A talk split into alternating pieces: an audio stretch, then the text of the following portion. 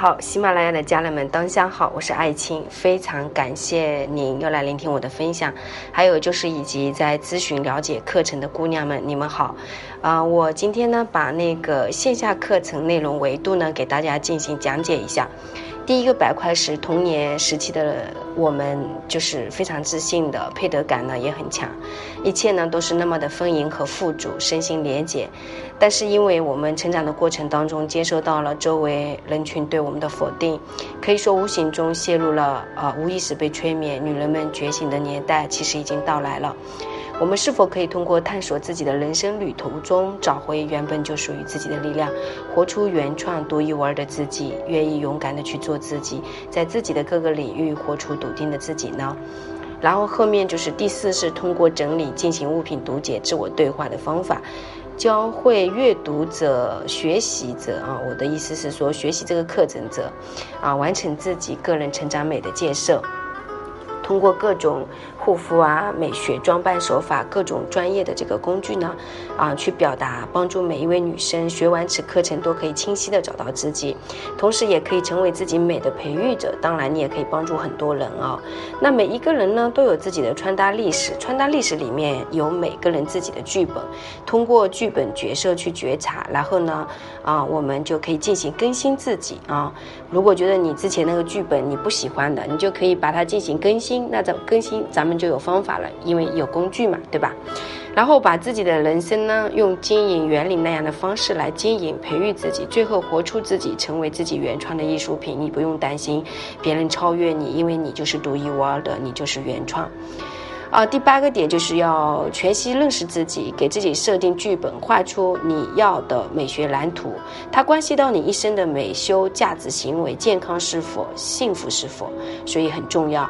第九个就是外在的手法，生命化妆啊，聚焦定位、服装搭配、美学培育的时尚的一些方法，都会传授给大家。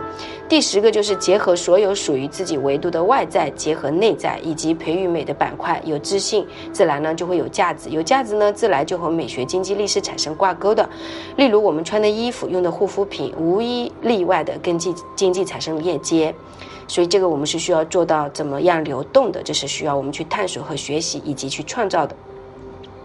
第十一个就是容貌虽然不是最重要的，但这个时代的确要看脸，对吧？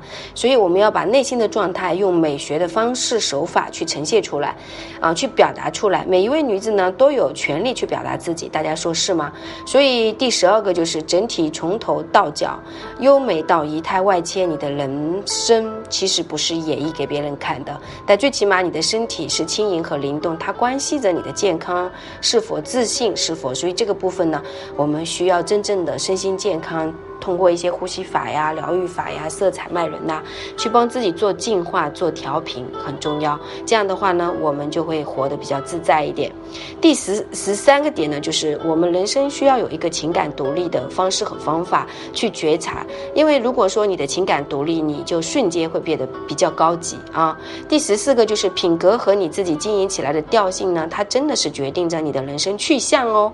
如果说你的品格和调性没有自己的一个维唯独自己的这种味道和气息，你就很难啊，在人群当中活出自己。